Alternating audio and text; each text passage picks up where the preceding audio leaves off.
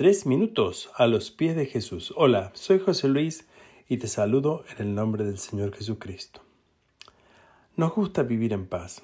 Yo creo que esto a todas las personas nos agrada. En los tiempos en que estamos viviendo, nos damos cuenta también que la paz es algo que es tan necesario. Vemos las guerras y todas las cosas que ocurren y verdaderamente nos entristecen. Y cuando nosotros vivimos en un entorno de paz, nos damos cuenta que eso es una gran bendición. Pero hay algo muy interesante que nos enseña el Salmo 34, el verso 14, que dice, Apártate del mal y haz el bien, busca la paz y síguela. Me llamó mucho la atención que para vivir en paz tenemos que hacer algo. Es decir, no solo tenemos que esperar que los demás vivan en paz con nosotros, sino que debemos nosotros ser activos en la paz. Dice el texto que primero debemos apartarnos del mal. Esto es una tarea muy importante. Tenemos que alejarnos de todo tipo de maldad. Esto nos ayudará sin duda a tomar el camino seguro a la paz. Luego dice el texto, haz el bien. También aquí muestra una actitud de cada uno de nosotros. Buscar el bien y hacer el bien como tal. Pero lo más interesante en el texto viene ahora. Dice, busca la paz y síguela.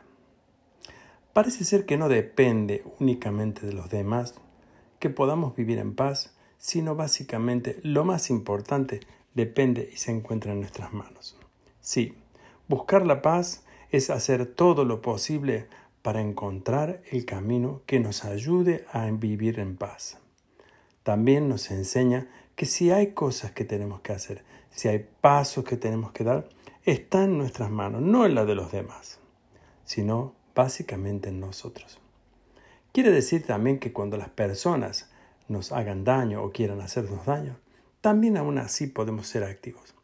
Y dice la Biblia que debemos buscar la paz. Buscar la paz implica también ver qué cosas podemos mejorar, cómo podemos ayudar para que podamos vivir como tal qué cosas tenemos que incluso cambiar en nosotros o en las situaciones o en nuestro entorno. Pero lo más importante vi al final. Dice que la paz hay que seguirla. Quiere decir que tenemos que estar atentos, como un centinela, cuidando este detalle. La paz no llega para quedarse únicamente. Tenemos que cuidarla, tenemos que aportar para vivirla y tenemos que seguirla juntos. Por eso yo te animo a que si tú estás en este momento con falta de paz, mires muy bien a tu alrededor dispongas tu corazón y te prepares para que puedas todo lo que esté en tu manos hacer para vivir en paz. ¿Y tú qué piensas de esto? Nos gustaría escuchar tu testimonio y opinión. Nos lo puedes dejar en iglesialatina.com. Que tengas un día muy bendecido.